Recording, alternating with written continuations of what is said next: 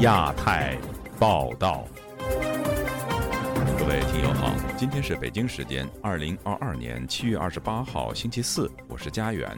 这次亚太报道的主要内容包括：联合国机构关切香港人权恶化，呼吁废除香港国安法；拜登与习近平周四通话，二十大前美中关系能有春天吗？拜习通话后，佩洛西如果仍然访台，会羞辱了谁？艺人是徐琴在看守所瘫痪，家人呼吁让他尽快接受治疗。要习近平下台，诗人鲁阳煽颠罪成立，获刑六年。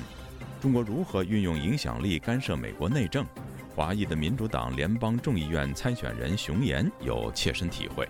接下来就请听这次节目的详细内容。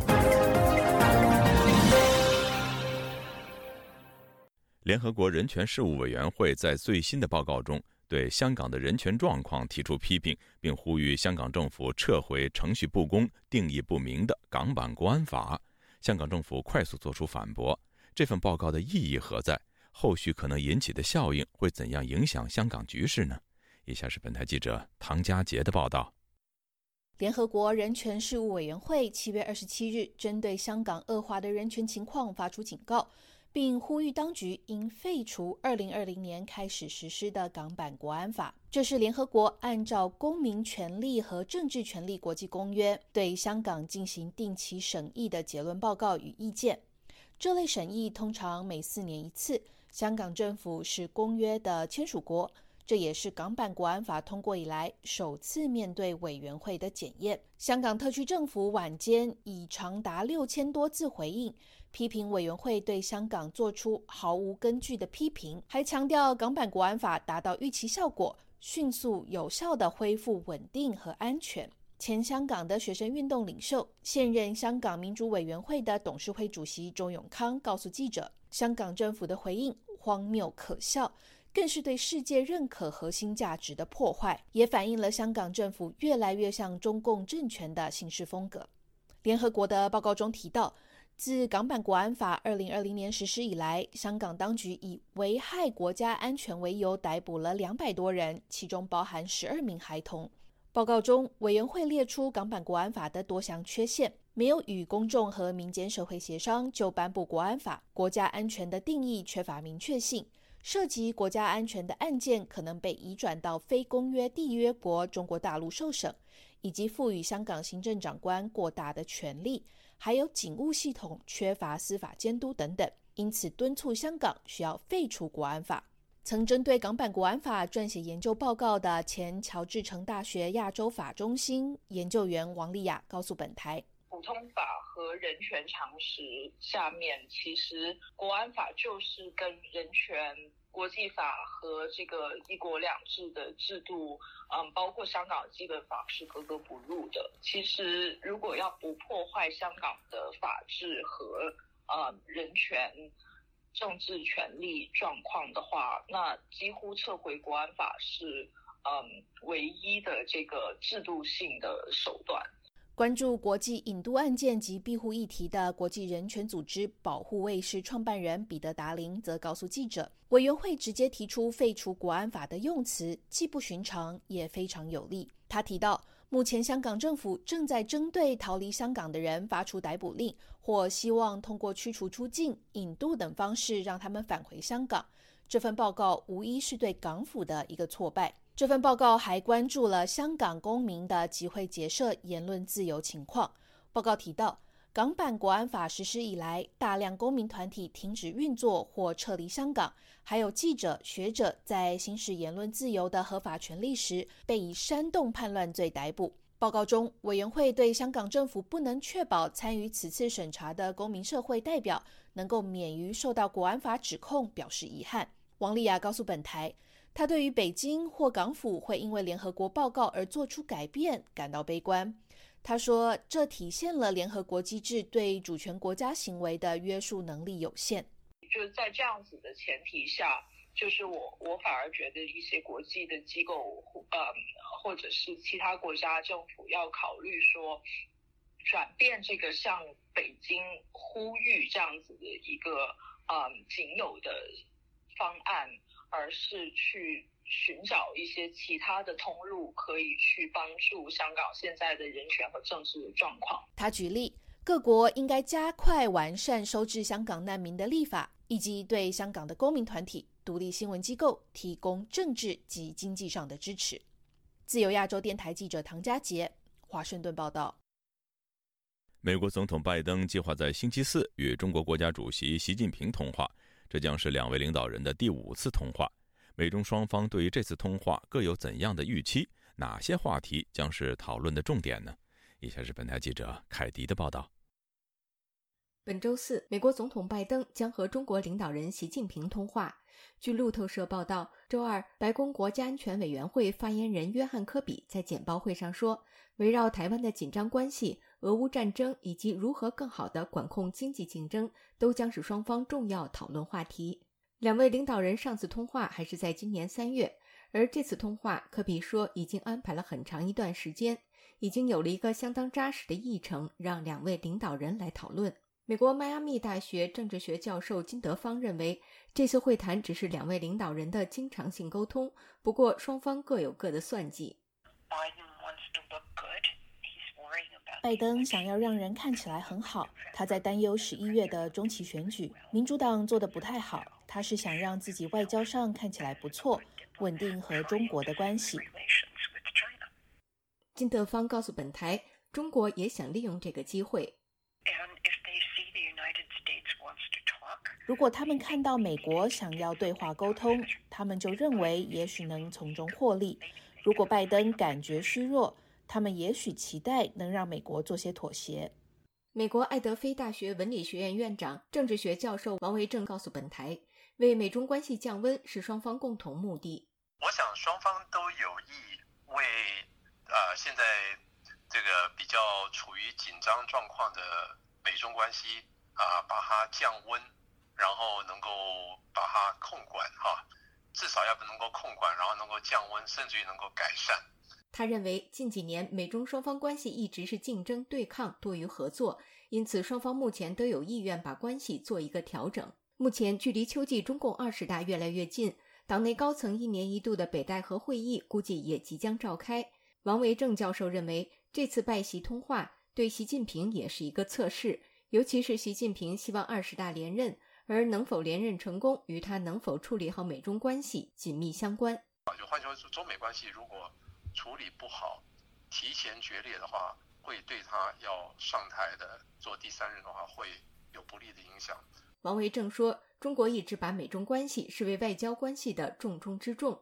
如果说他能够在这个呃处理呃跟美国的关系能够处理的相当好，表示说他有一个可以在外交事务上跟美国平起平坐这样的一个态势，啊，对于他连任会有帮助。”这次拜习会正逢有消息传出，美国国会议长佩洛西有意要访问台湾之际，佩洛西原计划四月份访台，但因行前核酸检测呈阳性而将访问推迟。北京对于佩洛西这次计划访台反应尤为强烈，中国外交部和国防部发言人多次放话威胁，要对佩洛西访台采取必要应对和反制措施，不会坐视不管，而且一切后果要由美方承担。白宫国安会发言人科比二十七号说，佩洛西是有承袭总统职位资格的人，因此他的海外旅行是美国国家安全事务，而只有他才能就自己的旅行做出决定。他还说，北京就佩洛西可能访台发出的好战言辞会使紧张局势升级，这样做无补于事，而且显然毫无必要。那这也可以解释说，为什么拜登总统希望说这个礼拜就跟习近平对话，因为如果说这个通话。到八月份，这个佩洛西要去台湾之前才那个通话的话，那我想那个可能通话就通话不成了。所以，王威正分析说，拜登政府的盘算可能是先和习近平通话，然后再让佩洛西去访台，时间上尽量错开一些。这样的话也不失为一个双方可以下台的方式，就是说，为提振美国经济、缩小通胀，拜登政府内部一直在讨论是否要取消一些针对中国商品的关税，但科比表示。并不期望会在拜登和习近平通话之前做出相关决定。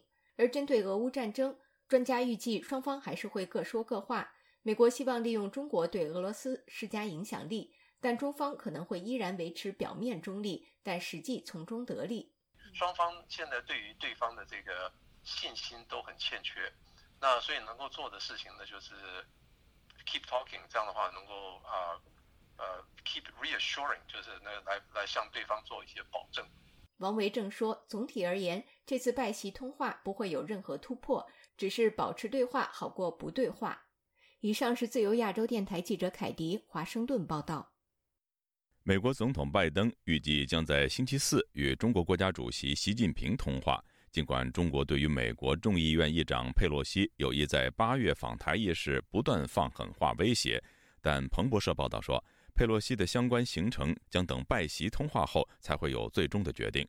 台湾行政院长苏贞昌二十七号表示，如果有外宾来访，都会做最好的安排，但时间和行程将尊重贵宾的规划。以下是记者黄春梅发自台北的报道。在美中因为台湾问题以及俄罗斯入侵乌克兰而关系紧绷之际，美国总统拜登与中国国家主席习近平计划在二十八日通话。路透社报道，美国国家安全会议发言人科比指出，管理这两国之间的经济竞争也将是拜登通话的焦点。科比在新闻简报中提到，拜习将讨论的议题包括。从台湾紧张局势到乌克兰战争等议题，以及如何更好管理两国之间的竞争，特别是经济领域的竞争。彭博社指，两国元首从三月以来的首次对话将在美中关系特别困难的关头进行。美国众议院议长佩洛西的工作人员并不排除在八月初访问台湾的计划。彭博引述美国官员强调。习近平的通话将是政府保持开放的沟通渠道努力的延续，以确保双方关系不至于偏向于意外的冲突。台湾国防院国安所副研究员李哲全接受本台访问时表示，美中双方幕僚已经针对元首峰会磋商好几个月，应该已经先达成若干共识。今天多了佩洛西访台相关议题，理论上不该乱了套。一定会抢走不少时间与焦点，包括这件事也是一种管控双方的分歧。就他们双方去年唯一的共识就这个，继续保持沟通管道的畅通，不要误解跟误判嘛。我们可以怒目相视，但是我们不要打仗。美国有线电视新闻网引述消息人士透露，佩洛西计划在未来数周内访台，并邀请民主党和共和党两党人士陪同。拜登政府官员私下表示担心。中国可能会寻求宣布在台湾上空设立禁航区，但佩洛西访台任何推迟或不去的决定都有可能被视为一种让步。李哲全认为，如果佩洛西取消访台，美国也下不了台，美中不了双方会试探有没有可妥协的平衡点，所以大部分人会觉得佩洛西会来。问题是什么样的场面？习近平要对国内交代，预料会比二十多年前美国前众议院议长金里奇访台更加强硬。演习的场面摆出来，A D I Z 这这个升空的警告啊、半飞，这个也许是不引发太大的冲突，但是场面上他觉得也可以的做法。以以北京的角度来讲，他会在当年的基准上往上去加码嘛？台湾行政院长苏贞昌二十七日出席活动，回应佩洛西访台相关问题时表示：“如有外宾来访，政府都会做最好的安排。至于相关的时间和相关的行程，都要尊重贵宾的规划。”中国媒体《北京青年报》郑知健官方账号整理出中国外交部和国防部近日对于佩洛西访台相关回应日趋强硬。台湾世代智库执行长陈冠廷对本台表示：“外交也是一门艺术，一定会有外交折冲的方法。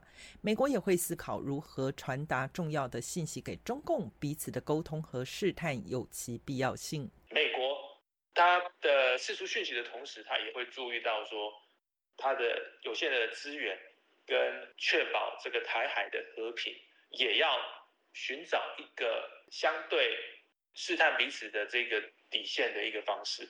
根据日本每日新闻报道，日本政府与执政党自民党规划从八月三号到五号召开临时国会，会期中预定举行追悼日本前首相安倍晋三的演说。每日相关人士透露。佩洛西正考虑到日本国会聆听这一场追悼演说。自由亚洲电台记者黄春梅台北报道。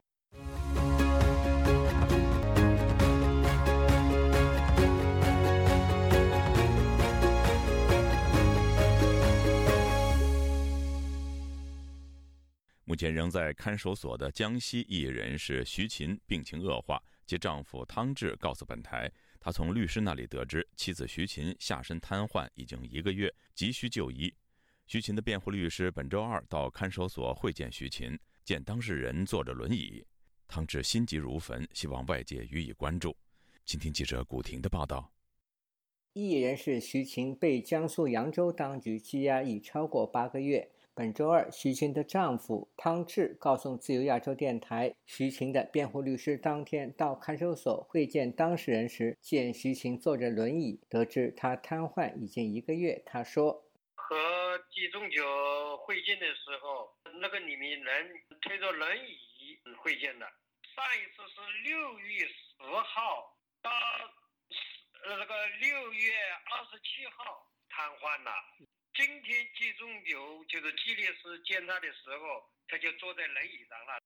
中国人权捍卫者徐晴，自从2018年1月被当局以涉嫌刑讯滋事罪刑事拘留之后，转为指定居所监视居住。当局还指控他涉嫌煽动颠覆国家政权，随后获取保候审，直到2021年11月。被以涉嫌煽动颠覆国家政权罪逮捕，徐晴被羁押至今，曾经三次绝食。汤志说，妻子徐晴被羁押期间血压不稳定，视力、听力有所下降，近期她的身体状况更加糟糕，而当局拒绝向他披露徐晴的健康状况，使他更加担心妻子的病情会恶化。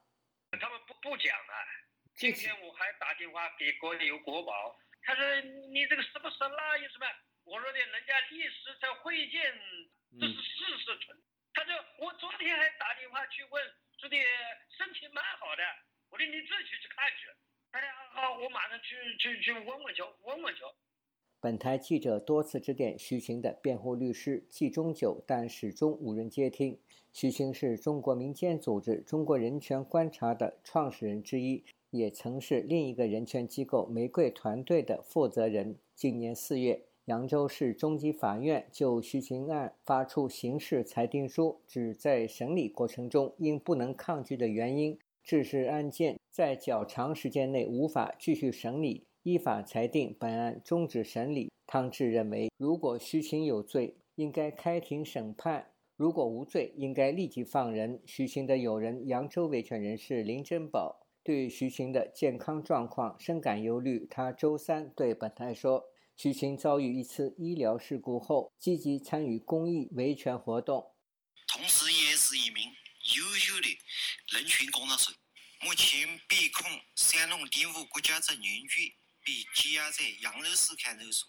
案件的本人作为他的朋友，他曾经多次跟我说，他对政治不感兴趣，也不会去参与政治。”他只做人权工作，关注中国每一个人的基本人权，当然也包括歧视你的人。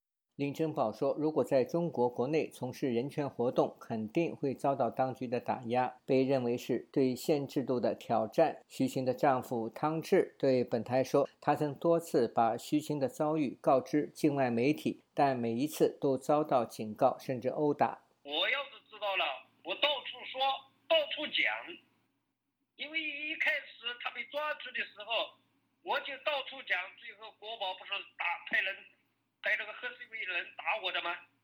打过我，我把这个事情全部都出去了。都出去以后，扬州国宝、高邮国宝来不是恐吓威胁我吗？我妻子徐晴是好好的人进去的，要是我再出来瘫痪了，啊，或者说躺着出来了，啊，瘫痪，我把他推到你家里去，让你来服侍他。汤志希望外界关注徐晴在看守所的遭遇，让妻子获得应有的治疗。本台致电扬州市杨庙镇看守所，但无人接听。自由亚洲电台记者古婷报道：因涉嫌煽动颠覆国家政权被羁押超过两年的山东异议诗人鲁阳，被法院裁定罪成，判囚六年。两年前，鲁阳透过视频要求习近平下台。详情，请听记者高峰的报道。山东聊城中级法院就鲁阳案完成庭审接近两年后，家人终于接到法院的通知。独立中文笔会狱中作家和自由写作委员会协调人张玉描述案情：是电话通知他的家人说他已经被呃宣判定罪是煽动颠覆国家政权罪，有期徒刑六年，剥夺政治权利三年。然后说，他说要他不认罪要上诉，然后他要看判决书，说这个是因为涉及国家安全罪嘛，所以是属于呃国家秘密，判决书也不能给他看。鲁阳被捕前自拍视频，亲口要求习近平下台，又说中共独裁政权必须结束。视频并展示了相信是由他亲自挥笔关于同一内容的书法。张宇相信，鲁阳遭重判与他点名要求习近平下台有关。我他跟他们开玩笑，我说一共是十五个字加他自己的落款十九个字，我说其他十六个字加起来顶多判个三年，另外三个字一个字至少一年。他如果没有写那三个字“习近平下台”，习近平三个字，不管是写的任何人下台，罪名都不会加重。所以他至少有三年是习近平的。两年前，视频上载到微信群后不久，鲁阳遭当局扣查，其后被正式逮捕。这个事情其实很小，因为影响很小嘛，那么小个圈子，就那么几个人。一开始的时候，可能他们不一定是一定要把他怎么样。估计鲁阳在里面是是很硬的，要不然也不会判这么重。另外一个嘛，他也比较懂法律，然后就跟他们啊辩论的干什么，他们不耐烦了，所以就重重的报复他。张玉认为，鲁阳案拖到现在才宣判，中共二十大即将召开是原因之一。但是这下面人为了讨好，呃，要吓唬人，杀鸡给猴看也好，杀猴给鸡看也好，那个判几个，免得接近了以后。这样的话就多起来了，因为你大概也看到网上，连习近平那个“习”字都不能随便用啊，习惯呐，习什么，都成敏感词了。据了解，家属在聘请律师问题上与当局相持不下。两年多的时间里面，他们家属也找了律师的，老拒绝，拒绝了以后，后来拿了一个所谓他签字的东西给他给那个律师看，说他拒绝外面请律师。接受当局的呃请的律师，所以他的律师是谁也不知道，因为说是有这个涉及国家安全秘密，所以家人这么一段时间也不不能跟他有任何联系。本名张卫奇的鲁阳长期从事诗歌与文学创作，作品曾被海外多家网站转载。二零零八年，他参与零八宪章签署。其后支持刘晓波加入独立中文笔会。自从鲁阳出事，他的妻子张女士深受困扰。他们两人都能画画，呃，写诗都可以，呃，写文章。就是他们夫妻俩还办了公司，在外面教一点课啊，呃，画一些画呀，都还可以卖一些钱的。他们借口这个这个公司也是鲁阳的份，所以他的公司就都。以这个借口把它关闭了，但这样把它封杀了以后，他这所有这些方面他的活动都不能干了，所有的那个账户也都封存了，所以这些钱也拿不到了，公司也都关闭了。张女士表示，过去两天承受了很大压力，对本台采访要求无法做太多回应。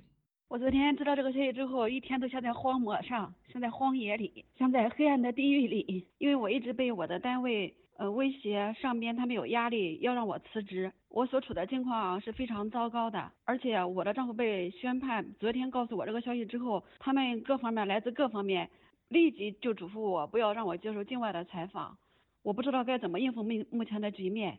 我他们告还告诉了我说，我丈夫要上诉，所以呢，我现在是准备聘请律师，呃，来上诉。我现在孩子在国外读书。我的老人，我也不能失去这个工作，因为要活着。我现在就是为了孩子，为了父母而活着吧。张女士承认受到案件影响，家里的经济陷入了困境。是的，非常困难，因为他这件事情带来了一系列，后边延续了一系列的各种各样的事情。我的工资现在目前一个月只发一千二，我本来是招了几个学生在家里星期天办辅导班，现在他们说我要办辅导班的话，就让我辞职，我也不敢办了。然后我的孩子因为他在美国的压力比较大，学费，我希望大家如果能够帮助的话，多帮助一下我的女儿，让她把大学读下来，其他的我自己来支撑。独立中文笔会星期二发表声明，强烈谴责中国政府继续压制言论自由，侵犯公民基本权利。自由亚洲电台记者高峰香港报道。八九六四学运领袖、美国纽约州国会议员候选人熊岩日前通过网络发表对美国总统拜登和众议院议长佩洛西的公开信，指责中国驻纽约总领事馆非法干扰他的选举，要求关闭总领馆。但据了解内情的人士分析，干扰选举的人未必来自中领馆。以下是记者王允的报道。熊岩发表这封公开信，似乎主要是一次象征性的举动。他告诉本台，这封信并未直接发给白宫和佩洛西的办公室。熊岩在受访电话中又随口提及竞选活动中受到中领馆干扰的事例。在一次拉票活动中，有一位海南籍的华人牧师主动提出要帮熊岩找海南同乡会的人来支持他，但显然并不顺利。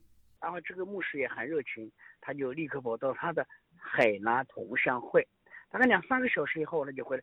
哎呀，不是熊牧师，你看呢？我去问找他们的头，他们说我领事馆已经给了我们打了招呼，叫他我叫我们不要支持熊燕。这种干扰几乎一直伴随着他的竞选活动。熊岩所在的选区是纽约国会众议院第十选区，他于三月十九号在曼哈顿的唐人街正式开放了自己的竞选办公室。但当天晚上的筹款晚会就遭遇了尴尬。熊原在公开信中说，原定当晚举行的五百人规模的参会，大部分人缺席。他了解到，中国驻纽约总领事馆的人给当地的亲共侨领打招呼，威胁他们不要参加晚会，否则不让他们回中国做生意。目前离纽约第十选区国会众议员民主党初选还有一个月时间。熊岩只是十七名民主党候选人中的一位，他现在常常遇到的情况是，很多愿意帮助他的人，却因为受到压力无法成行。我的团队里也有很多人是福建人，他说：“你看，他说福有的福建球呢找到他们说，我们都是因为压力不敢来，我们只能暗中支持，因为领事馆给了我们压力，呃，给了我们威胁，看我们要为回国做生意呢，还是要支持熊燕。”熊岩这样告诉本台，但常居纽约的中国民主党全国委员会主席王军涛分析说，这些执行干扰任务的可能不仅是来自中领馆，也有可能是来自中国驻联合国纽约总部的使团。我就说，不管他们披什么外衣，实际上他们都不是外交官，他们是就说实际上是从北京直接的，而且这些这些人呢，就是在这种活动的人啊，也不是在领馆就汇报。他们直接回北京汇报。他强调，实际操纵或影响那些华裔社区侨团的，可能有国内的安全部门，他们行事比较张扬，而领事馆反而比较谨慎。纽约领事馆很小心，因为我们知道，就在这儿比较活跃的侨团的这些头啊，多少都有黑道背景。嗯，那么他们在中国国内也有案底，他他们跟我说的原话啊。所以他们比较小心，怕有一天如果他们出了事儿之后呢，外交官比较尴尬，所以还是比较小心的。在熊野的选区中有相当数量的华裔选民，所以他非常依赖华裔选民帮他助选。他坦率说，他也不知道那些来帮他助选的人是否受中方的影响或操纵，但他认为这并不关键。不管中联官怎么个渗透，怎么个干涉威胁。这里几几十万上百万人，他不可能，他不可能让几一一百万人都比他统治控制是不可能的。他强调，在美国选举是按法律进行，投票都有规则，这些中方是影响不了的。自由亚洲电台王允华盛顿报道。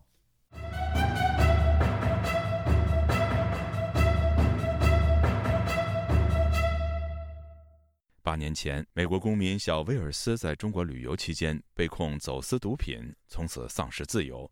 他的家人为了让他保外就医，做了很多的努力，但一直收效甚微。本案原委究竟如何呢？小威尔斯在狱中的遭遇只是个个例，还是普遍现象呢？本台记者骄傲为此制作了独家调查报道。今天请听下集。重庆市高级法院的刑事裁定书显示，重庆市第一中级法院此前认定，二零一四年四月二十五号，小威尔斯从东京乘机抵达重庆，入住当地的一家酒店。三天后，一位姓名及身份情况不详的黑人男子在酒店内将一只行李袋交给了他。次日，小威尔斯携带这只行李袋退房，随后还换了两家酒店。同年五月十四号，他计划乘机回日本，但在重庆江北国际机场过安检时，工作人员在他携带的一个行李箱中的食品包装袋内发现了共计近两公斤的青状毒品疑似物。经鉴定，疑似物中含有六成左右的冰毒成分。韩飞龙表示，把藏有毒品的行李托付给小威尔斯的人后来去向不明，看似没有被警方逮捕。这是本案的一大疑点。此外，当局在案件调查和审理过程中，并没有充分尊重嫌疑人的辩护权。韩飞龙说：“由于巨大的语言和文化障碍，小威尔斯对整个诉讼程序一头雾水，完全无法保障自己的权利。”尼尔森·小威尔斯看上去没有得到在法庭上为自己辩护的任何机会。他聘请的律师大多光说不练。收了他父母的不少钱，但是基本上没做什么。在中国，外国人涉及毒品犯罪，过去有被判重刑的先例。最近一起案件是加拿大籍的罗伯特·谢伦伯格。二零二一年八月十号，辽宁省高级人民法院二审维持对谢伦伯格走私毒品罪的死刑判决。根据中国刑事诉讼法规定，死刑案件需要中国最高人民法院复核才可执行。就在上个月。威尔斯一家在美国网络众筹平台 GoFundMe 发布筹款信息，希望公众能帮助他们解救小威尔斯。他的父母在筹款文案中说，过去几年里，他们一直在幕后与美中两国的律师、外交官和维权人士合作，试图改善小威尔斯的处境，但收效甚微。这是全家人首次公开讲述他的遭遇，并寻求外界的帮助。除了小威尔斯的父母急着救儿子。他的第二任日本妻子基卡科也断断续续地用有限的英文告诉本台自己这些年来的经历。基卡科说，自从丈夫被捕后，她就在离家不远的一个邮局工作，以便更好地照顾他们年幼的女儿贾思明。小威尔斯被捕时，贾思明刚出生不久，他如今已经九岁了。基卡克告诉记者，过去几年里，他慢慢地学会变得更坚强，但在谈到女儿时，他仍然一度哽咽。My daughter can't remember. Father, it makes me so sad. 贾思明已经对爸爸没有印象了，这让我感到非常伤心。他的梦想就是有朝一日能见到爸爸，但我不能告诉他实情，这一点真的让我难以承受。Only that it's so hard for me. 关注非裔美国人的民权组织全国城市联盟华盛顿局执行主任钱尼与韩飞龙一样。以个人身份为威尔斯一家提供了顾问服务。他对本台表示，本案最大的难点就在于距离事发已经过去很久了，而小威尔斯又不是个名人，很难得到外界关注。钱尼还说，他非常理解这一家人进退两难的处境。Sometimes the family member is afraid。囚犯的家属有时会害怕发声，因为他们有两个不太兼容的目标：一方面，他们想让当事人重获自由；另一方面。他们希望犯人在狱中能获得尽可能公正的待遇，但这两者很难兼顾。当被问及小威尔斯案的具体情况时，美国国务院的一位不具名的发言人通过电子邮件告诉记者，他们知道一位美国公民被关押在中国，并在为其提供一切适当的领事协助，但并未提及小威尔斯的名字。这位发言人还说，他们提供的相关领事协助包括。尝试确保在境外被关押的美国公民受到公正、透明的法律程序保护；去监狱探望当事人，确保他们受到了人道待遇，包括在必要时得到医治；协助当事人与家人或其他人取得联络等等。重庆市监狱管理局的官网显示，雨都监狱各监区的囚犯每个月都有三天的会见日，但受新冠疫情影响，目前仍未开通面对面会见。韩飞龙则透露，据他了解。美国驻华大使馆的工作人员上周刚刚会见了小威尔斯，得知他目前严重失眠，前列腺也出现了问题，血压非常高，精神状况仍然很差。韩飞龙并不清楚这次领事访问是以何种方式进行的。二零一八年，韩飞龙在英国《金融时报》发表长文，讲述了他在中国被关押长达近两年的经历。其中的九个月，他是在定点关押外国籍罪犯的上海市青浦监狱度过的。他写道：“他与十多名囚犯同住一个牢房，窗户一直都是敞开的，冬天极为寒冷。他在狱中的晚餐通常是一碗米饭、一点炒菜和一些没有油水的汤。”现居美国的中国人权律师滕彪在出国前经常到监狱探望当事人，近年来还做过有关中国监狱系统的学术研究。在他看来，当局基本不把囚犯当人看。中国政府对待犯人的观念是非常落后的，是和现代的法治和人道精神格格不入的。真认为犯人就是坏人呢，犯了罪，然后国家还要养着他，还要花钱给他治病，这肯定是政府不情愿做的事情。韩飞龙的例子就是如此。他当年在看守所期间就出现了前列腺癌的症状，以及皮疹、肛门感染、慢性腹泻等健康问题。在青浦监狱时，他每周都会要求当局检查并治疗他的前列腺，却一再被告知他必须先认罪。直到2015年4月，来自外国驻华使馆的游说和他不懈的投诉终于有了结果，狱方同意他到当地医院进行前列腺癌筛查和磁共振成像。几周后，当局终于承认他有一块前列腺肿瘤。在签署了一份不完全认罪的检讨书后，韩飞龙终于提前获释。回到英国后，他被诊断出晚期前列腺癌，并接受了一年半的癌症治疗和一年的创伤后应激障碍治疗。中国是联合国常任理事国，根据联合国囚犯待遇基本原则的精神，所有囚犯依法被剥夺人身自由，但仍享有各国国内法所赋予或未受限制的权利。对于身患重病的小威尔斯来说，不只是获释的日子遥遥无期。在狱中，他的就医权获得多少保障，家人也不知情。滕彪表示，在中国，即便囚犯因病死亡，狱方通常也不会有麻烦。本来符合就医的条件，但是看守所和监狱不允许或者不安排，然后导致在押犯人的病情加重甚至死亡，这个就是很难去追究责任，就是他没有更详细的程序性的规定和救济和追究责任的程序。老威尔斯对记者说。他的儿子是个体面且值得信赖的人，很善于交际，也非常热爱家庭。据他所知，小沃尔斯从未沾染过毒品，连烟都不抽。他很难相信儿子犯了重罪。在老沃尔斯接受本台专访的一个半小时里，他的妻子辛西亚几乎一直守在身旁。采访接近尾声时，六十七岁的辛西亚告诉记者，他最大的愿望就是在有生之年与儿子团聚。You know how it is when a mother the love for her kid. 你一定要明白母亲对孩子的爱。我们只想帮助小威尔斯回家，帮助他重获健康，照顾好他的几个孩子。因为在他们还是婴儿的时候，父亲就离开了他们。Because they were babies when he left。老威尔斯说，他和妻子都有高血压、糖尿病等多种基础疾病，他自己还得过前列腺癌。他们等不了太久了。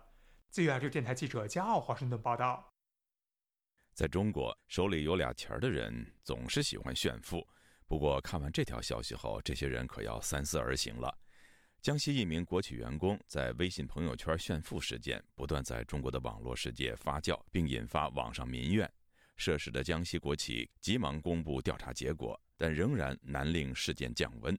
从网民到官媒都要求彻查到底，这是怎么回事呢？请听记者陈子飞的报道。江西国有资本运营控股集团的员工周杰，早前在微信朋友圈。多次发表炫富和修关系的言论，称自己喝的茶要二十万人民币一斤，又说妈妈买了十套房给他，更表示由省领导给他递香烟，显示能帮忙走后门等。他的朋友圈截图被放到网上，引起网民热烈讨论：周杰是谁？他的家庭背景是什么？行为是否违法等。江西国控先后两次回应事件，周一先证实周杰为公司股权管理部门的普通。员工在二零一九年九月到二零二零年六月的朋友圈言论被截图放到网上，又说会查明不当言论的事件。江西国控用了两天，在周三凌晨公布调查结果，表示已经把二十八岁的周杰停职。又说，经过调查，证实周杰的父亲是江西省交通运输事业发展中心的市级调研员，妈妈是退休的副经理，家人共有六套房。又说周杰为了虚荣心才说喝二十万一斤茶叶，又说有省领导为他递香烟的言论都不存在。但网民对周杰事件的讨论没有因此降温，周杰已被停职，成为微博热门的关键词。有网民用反贪日记形容周杰的朋友圈记录，又说事件只是腐败的冰山一角。网红与大 V 也变成调查员，点出对周杰事件调查有很多不清楚的地方。人民日报海外版的微博也透过侠客岛的视频评论，表明应该对事件一查到底。周杰的朋友圈为什么引起这么大的关注？不仅因为他炫的东西那早就超过了国企员工的合理消费，更因为又让大家看到了这盘根错节的裙带关系，家属们就能背靠大树好乘凉，让公平都靠了边站。走后门事件频发，扯来扯去全是关系。从我爸是李刚到几年前的严夫人，这些得利者靠着身边人拿到了一般人没法想象的社会资源，竟还敢出来嘚瑟，这都是权力惯出来的臭毛病，仗着有权无所顾忌。倒霉觉得更要关注他朋友圈里的各种细节，相关部门应一查到底，不然都对不起这送上门来的自我举报。关注事件的中国维权人士李先生表示，炫富本身不属违法，认为周杰工作的国企和江西纪委等表态关注和调查只是官方惯用的手法。如果查明涉及官员利益，事件最终会不了了之。这个事件跟那个唐山那个打女孩事件是类似，就在中国现在这个社会啊，一个很吊诡的事情。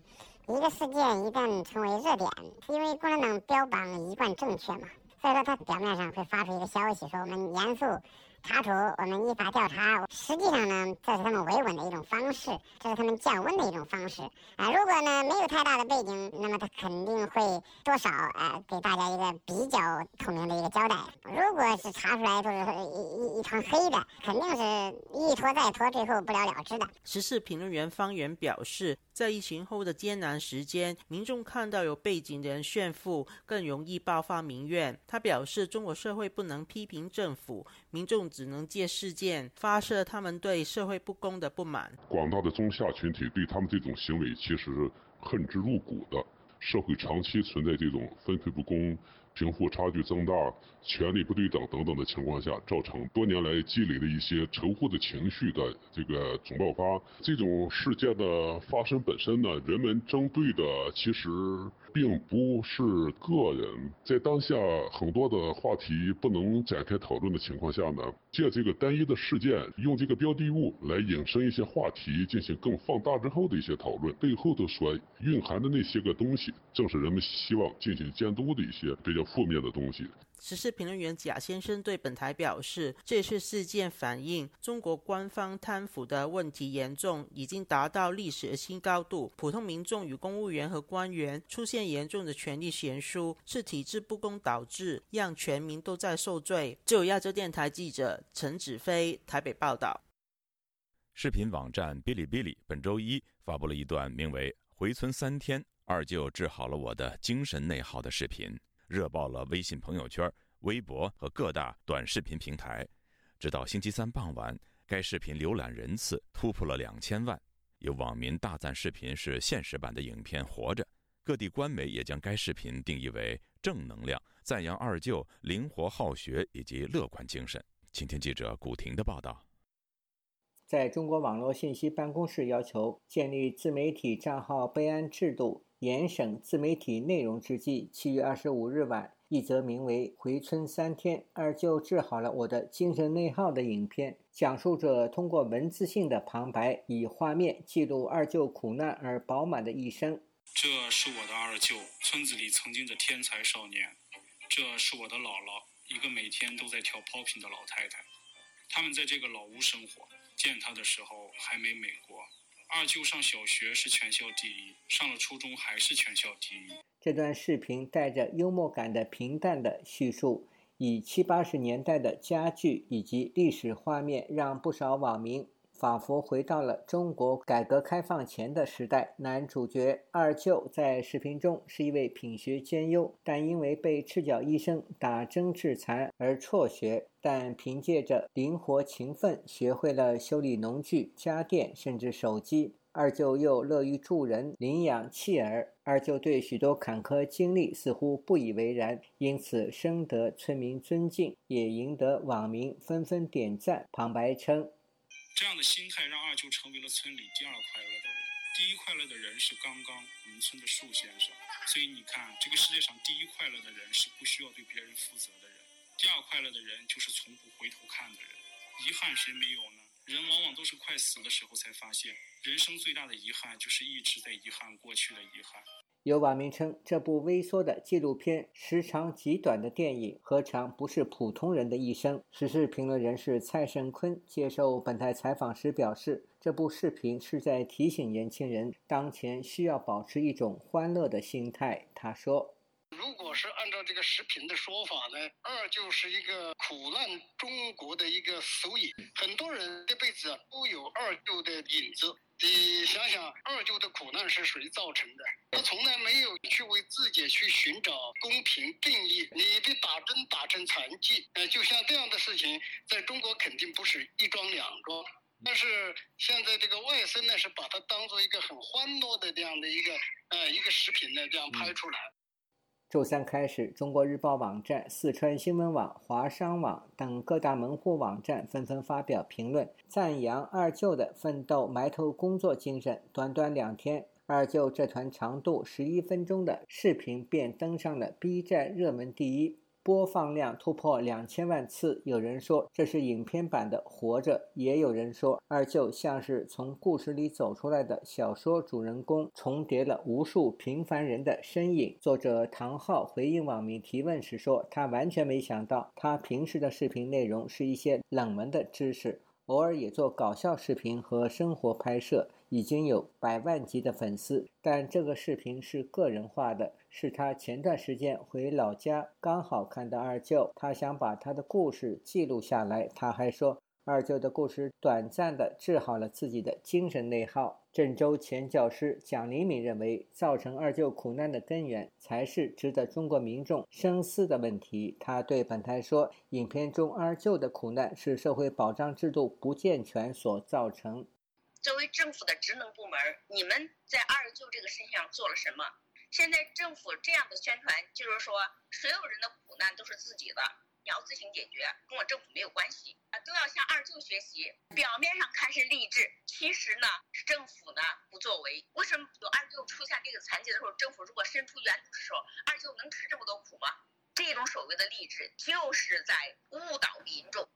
贾玲敏表示，政府的义务是建立面对残疾人和疫苗等受害者的救济制度，而不是鼓励百姓在缺少政府保障的基础上励志。学者蔡胜坤认为，而旧视频之所以得到官媒支持，因为它符合了当下国内社会环境的需求，尤其是在现呃出行不自由。天天做核酸，动不动就封城。嗯，他抛出一个二舅，让大家看看二舅都能够活得这么快乐，我们有什么理由不快乐呢？蔡胜坤表示，官方用典型的阿 Q 精神，以二舅提供给年轻人生活下去的理由。自由亚洲电台记者古婷报道。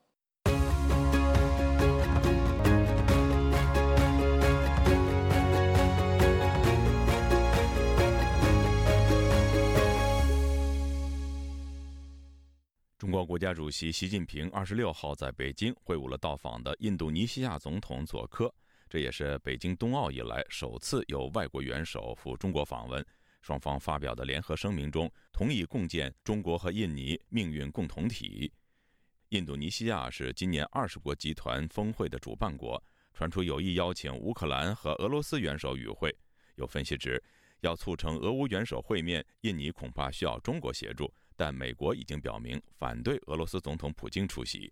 以下是记者黄春梅发自台北的报道。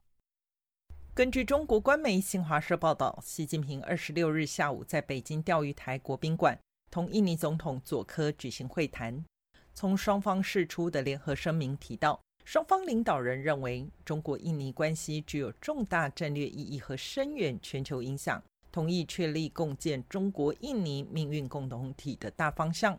双方将在“一带一路”高铁等项目合作。同时，中方允诺将支持印尼建设区域疫苗生产中心。台湾国防安全研究院国安所副研究员施建宇接受本台访问时分析，印尼是中国在东南亚、南太平洋重要的贸易伙伴。双方的贸易额不断增加，从印尼出口到中国大都是矿产和能源，中国出口到印尼多以民生用品为主，而且双方达成用本币计算机制，也就是用人民币和当地货币计算，不需要透过美元结算彼此的贸易。中国把东南亚、把印尼，呃，当做是一个。基本上是贸易、生意、经济上的伙伴，他们并没有结成一个安全伙伴的关系。他们的国家安全或者是国际安全的这个机制是依赖美国的。习近平在会晤中对佐科承诺，中方全力支持印尼主持召开二十国集团领导人巴厘岛峰会。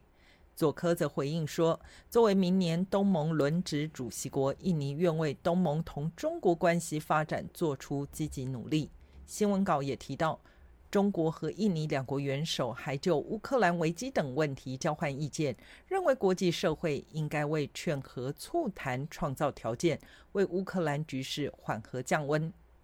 今年底，印尼总统佐科先后赴乌克兰与俄罗斯访问，还提及愿意帮助普京和泽连斯基之前开始沟通。身为 G 团体轮值主席，佐科也邀请俄乌两国元首参加今年十一月在巴厘岛举办的 G 团体峰会。事件与分析，印尼总统想要促进和谈，北京扮演重要角色，他需要习近平跟普京讨论。但是目前仍看不出习近平是否有此意愿。能达成的话，我说达成不见得说他们和谈能够把普京跟泽连斯基都找来印尼雅加达，那这个就会是一个很大的成就，对印尼的这位总统来讲。自从疫情爆发以来，中国领导人习近平从未出访过。施建宇认为，十一月的 G 团体习近平非常有可能亲自参加，因为中国过去几年不止经济发展陷入停顿。外交上也跟世界脱离。如果习近平在二十大顺利继续中共最高领导人的任期，没有理由还待在中国境内不向外出访，去做他连任后开门的外交旅行。美国白宫在今年四月曾表示，印尼决定邀请乌克兰参加 G20 峰会，不足以确保美国总统拜登出席，除非俄罗斯总统普京被排除在这一次的峰会之外。自由亚洲电台记者黄春梅台北报道：美国智库研究发现，中国政府的监控手段与生产面部识别软件的人工智能公司之间存在着双向反馈关系。地方政府通过购买人工智能监控技术来应对骚乱，而提供技术的人工智能公司则通过与政府签订合同，得以访问大量的个人数据，获得商业利益，形成所谓双赢的共生模式。详情，请听记者陈品杰的报道。中国数字技术和人工智能蓬勃发展的同时，当局利用最新科技监控人民的疑虑也引发外界担忧。美国智库战略暨国际研究中心与斯坦福大学合作的最新研究报告，专研中国地方政府与人工智能企业的共生关系。报告指出，中国政府通过企业的监控技术，增强国家压制异议的能力。与此同时，这些面部识别和监控领域运营的人工智能公司获得商业优势。研究作者之一，英国伦敦政经学院教授宇契特曼在二十七日的线上研讨会上这么说：“So firms will work hand in hand.” 专制与人工智能创新之间存在相辅相成的关系，尤其是在当代专制社会中的独裁者会对他们的人民进行密集监控。他们收集了大量与公民有关的数据，并要求通过人工智能技术提供预测、识别。公司与独裁国家合作，为独裁者提供的人工智能服务。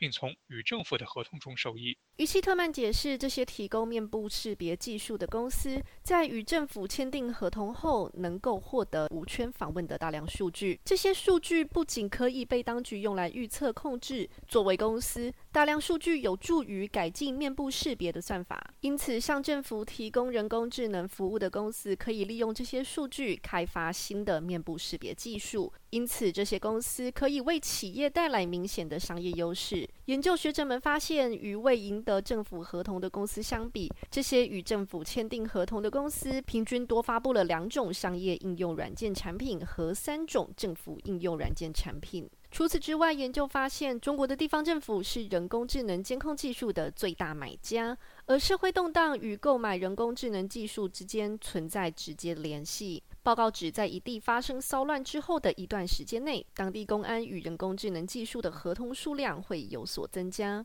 另一位研究作者，哈佛大学经济系助理教授杨玉凡在研讨会上就展现了相关的数据。他说明，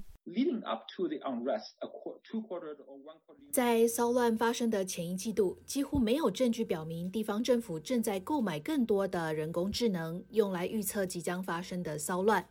但在地方发生骚乱之后的季度，能发现地方警察部门签署的合同或当地政府采购合同数量有很大的增加。